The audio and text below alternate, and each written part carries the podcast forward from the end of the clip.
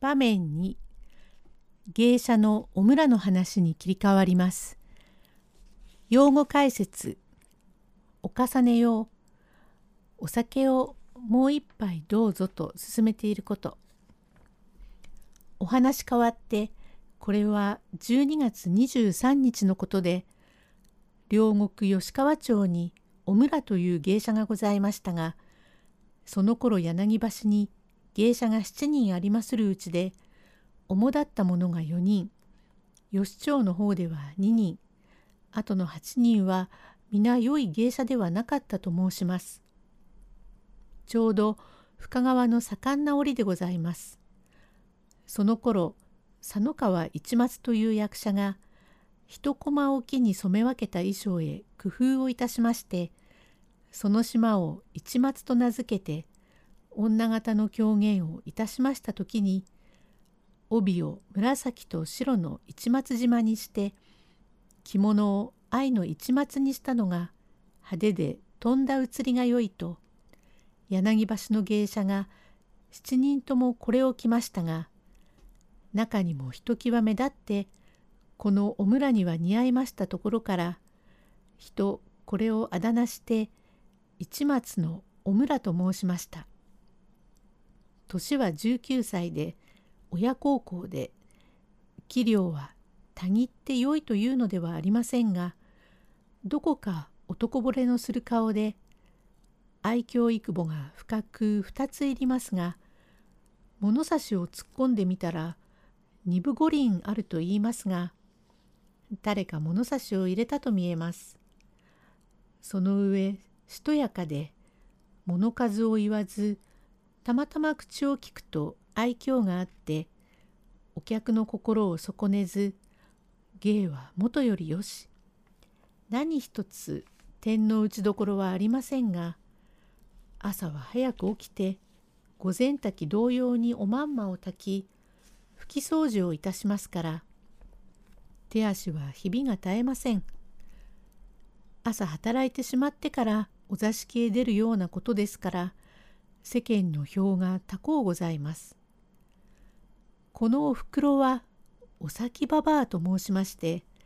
欲張りの骨頂でございます。欲の国から欲を広めに参り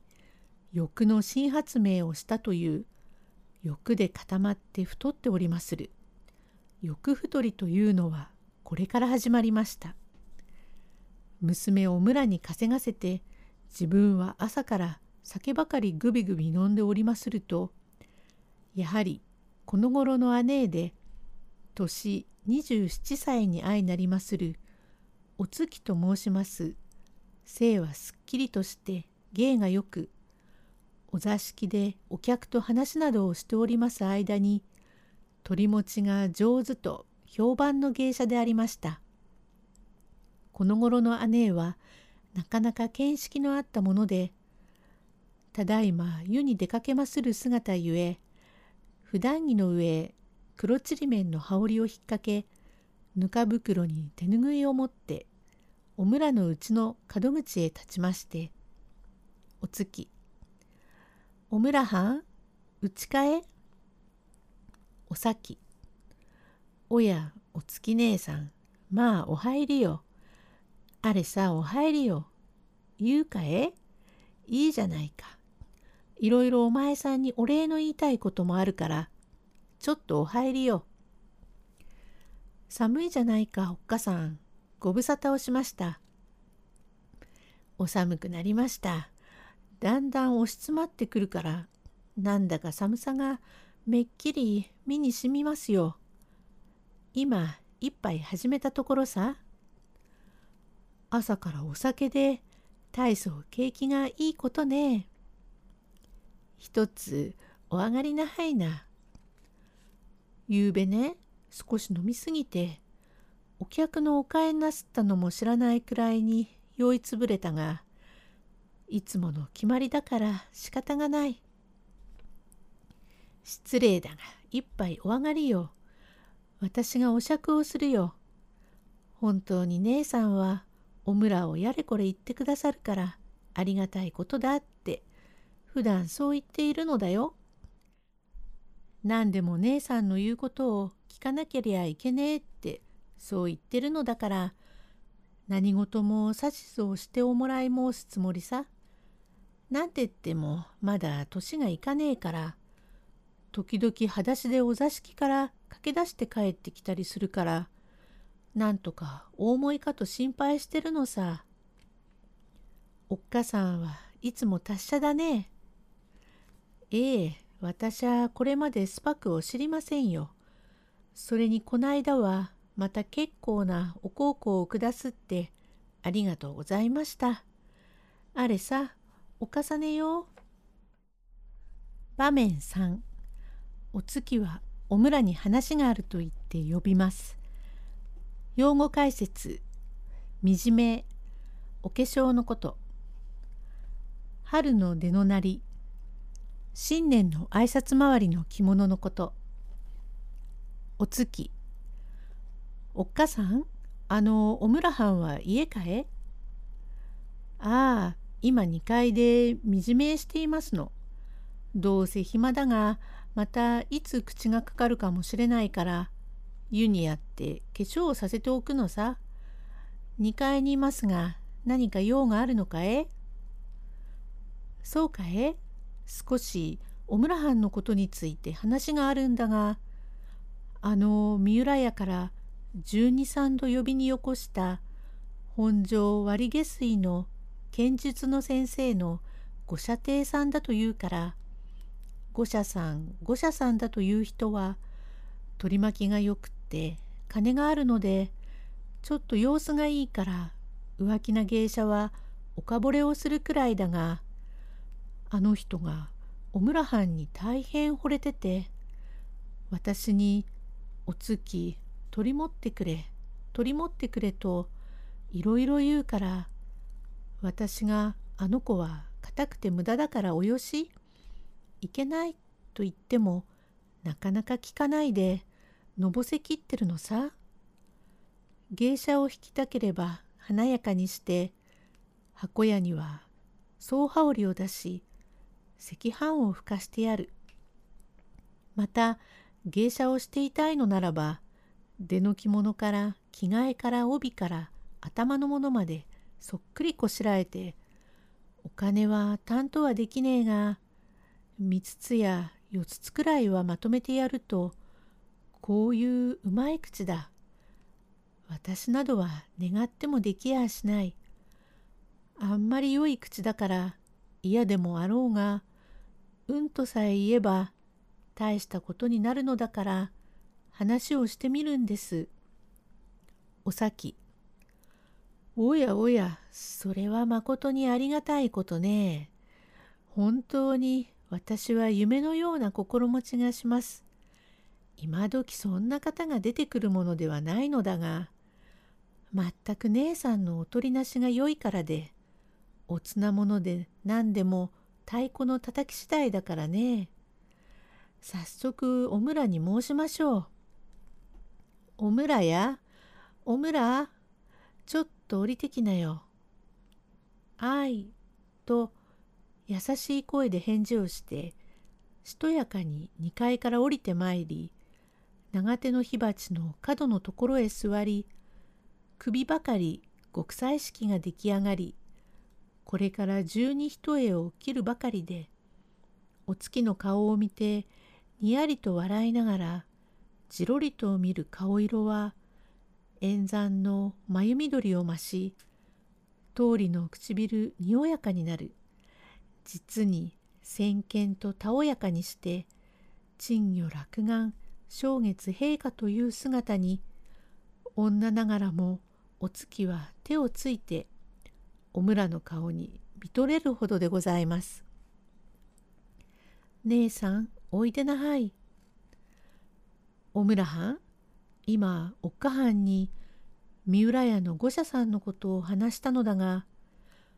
うんとさえ言えば大したことになるのだよ。さぞこないだからお前にいろいろなことを言うだろうね。ああ来るたんびに変なことを言って困るよ。私にもいろいろ言ってしようがないから騙かして言い述べておいたが、責められてしようがないよ。おさき。おむらや、うんとおいいよ。ありがたいことだ。姉さんがなんとか日光御社さんとかいうお方が、妾になれとおっしゃるのは、ありがたいことだから、うんといいよ。姉はん、それは男も醜くはなし、きれいなような人だが、なんだか私は虫が好かない。あの人のそばに座ると嫌な心持ちになりますよ。そうしてそっくり返ってキセルを手の先で振り回し落としてお皿をかいたり鼻くそをほじくっては眼薬にしたりしてなんだか嫌だよ。お月。そうさ、変なところがあるよ。気にはいるまいが、持ち物になってしまえば、また好きなこともできるわね。お咲。ありがたいことだから、うんと言いよ。おい、うんと言わないかよ。嫌なこと、私は死んでも嫌だよ。バカなことを言いでない。お前がうんと言えば、私までが楽になるのだから、親孝行だよ。それにお前は、春の出のなりに気をもんでいて、1から10まで新しいものに従り、あのちりめんのお前さんが知ってるもんつきさ、あれを色上げをしておけば結構だと言えば、門が黒くなると言うから、そうしたら薄い昌平をかければ知れやしないというのに何でも新しいなりばかりしたがるくせにさ私などの若い自分と違っていいなりばかりしたがったり芝居へも行きしたいこともしたければうんと言ってその人を取らないと聞かないよ。おむら。でも柳橋の芸者が旦那取りをしたと言っては第一姉さんたちの恥になり私も外文が悪いからよくはできないが私だけは芸一方で売る心持ちでいますからどうかそんな色めいたことを言うお客はぴったり断ってくださいまし。お村藩が嫌だと言うならどうもしようがない。おい本当にいけないガキだよ。さあ、うんと言いな。嫌か？どうあっても嫌か？下を向いて返事をしないのは嫌なのか？嫌だなどと言えば、ただはお金よ。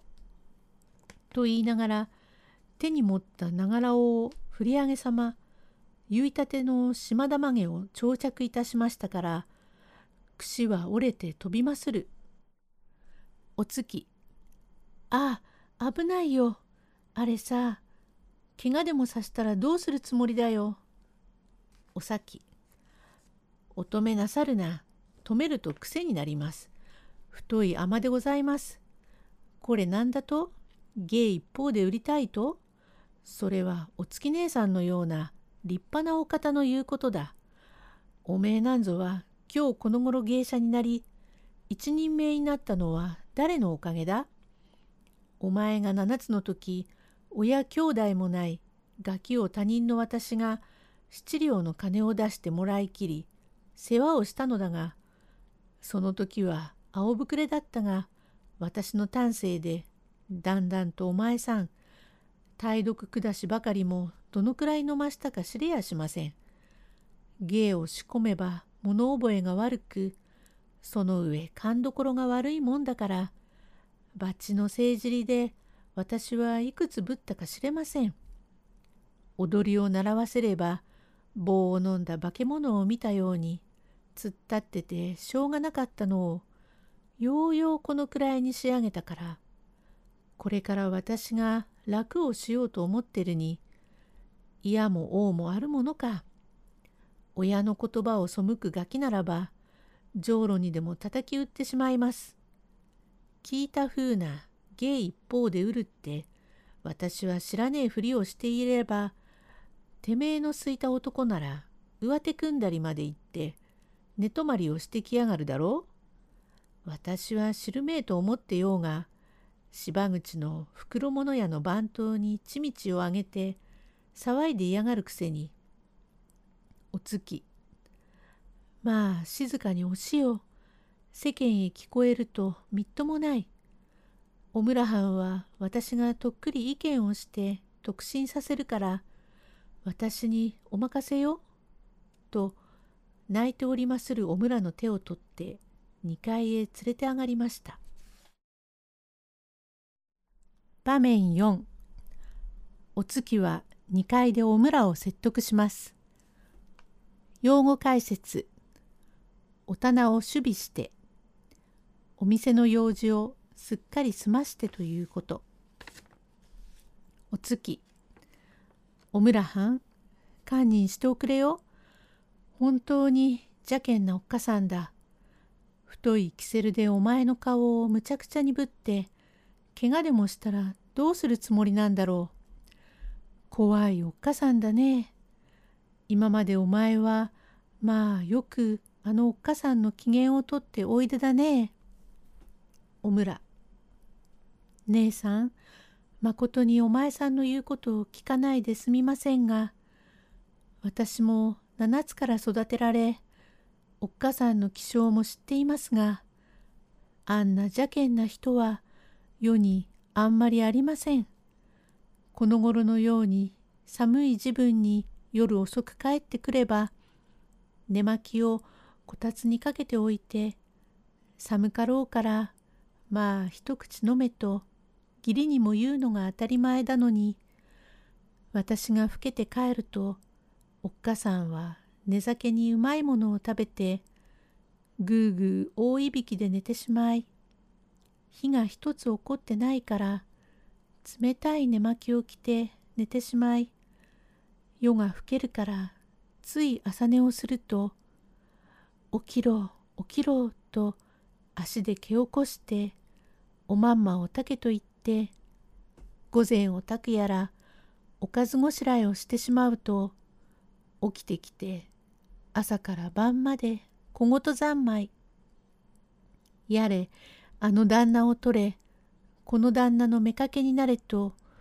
今まで言われたことは何度あるか知れやしないが、ようよう言い抜けてはおいたが、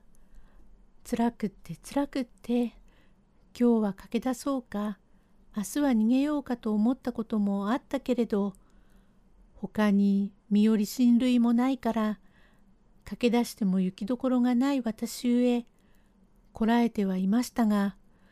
今日という今日は真につらいから私は駆け出して身を投げて死にますよ。お月バカなことをおいでないよ。私が悪かった。おっかさんの前ですぐにあのことを言わなければよかった。私は陰でちらりと聞いたのだが、お前は友之助さんとは深い仲で、それがため義理の悪い借金もできているから、つまり二人で駆け落ちなどいう軽はずみなことでもしやあしないか困ったものだということが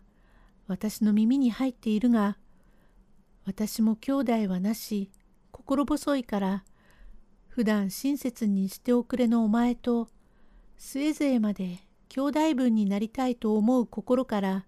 案じているのだが、それは嫌に違いはないが、友さんのためなら、嫌な旦那もおとりかと私は考えてるが、友之助さんのためだと諦めて、射程の言うことを聞けば、まとまったお金をいくらか私がもらってあげるから、それで内緒の借金を払い、200両か300両の金を友さんにもやり、借金の型をつけ、かなり身なりをこしらえ、時々は私がだまかして、よんどころないお座敷で帰りが遅くなると言ってあげるから、嫌でもあろうが、ただ一度射程と枕を並べて寝てやれば、どんなに喜ぶか知れない。それは嫌だろうが、その時は私がそっとともさんを川に呼んでおいて、お前に合わせ口直しをこしらえておくからね。私も責められて困るからよ。はいはい姉さん。私も友之助さんに対して旦那を取ってはすまず、また私が身を切られるほどつらいけれども、姉さんのせっかくのお頼みといい、おっかさんの様子では、じょうろにも売りかねやしまえから、死んだ心になって旦那を取りましょう。おや、本当に？どうもまあ、よく諦めておくれだ。本当にかわいそうだけれども、じゃあそのつもりだよ。と言いながら、慌てて音のするようにはしごを降りてまいり、お先に向かい、私がだんだん話をしたところが、すまなかった、ずいぶん良い人だと思っていたが、まさかにおっかさんの前で旦那が取りたい惚れているとも言いにくいからしぶしぶしていてぶたれるだけが損だった。と言っているからお前も機嫌を直してかわいそうだから優しく言っておやりよ。お咲おやおやそうかえ？まあまことにありがたいこと。姉さんの言うことは聞き私の言うことは聞かないのだもの。それも姉さんのおかげさ。お前はいつも若いよ。お月さんいくつ？十三七つが聞いて呆れる。お湯に行くなら私も一緒に行こう。と嬉し紛れにお咲はお月ともろともに出て行く。後にお村はすずり箱を引き寄せまして筆を取り上げこまごまと文をしたため旦那を取らなければ母が私を浄炉にしてしまうと言うから仕方なしに私は吾妻橋から身を投げて死にますからその前に一目会いたいからお棚を守備して25日の昼過ぎに知らない船宿から船に乗り大地の川町さんの先の桐屋菓子へ来て待っていてくれろという手紙をしたためて出しましたから友之助は大いに驚き主人の家を守備して抜け出し25日の昼頃船を仕立てて桐やがしに待っておりました。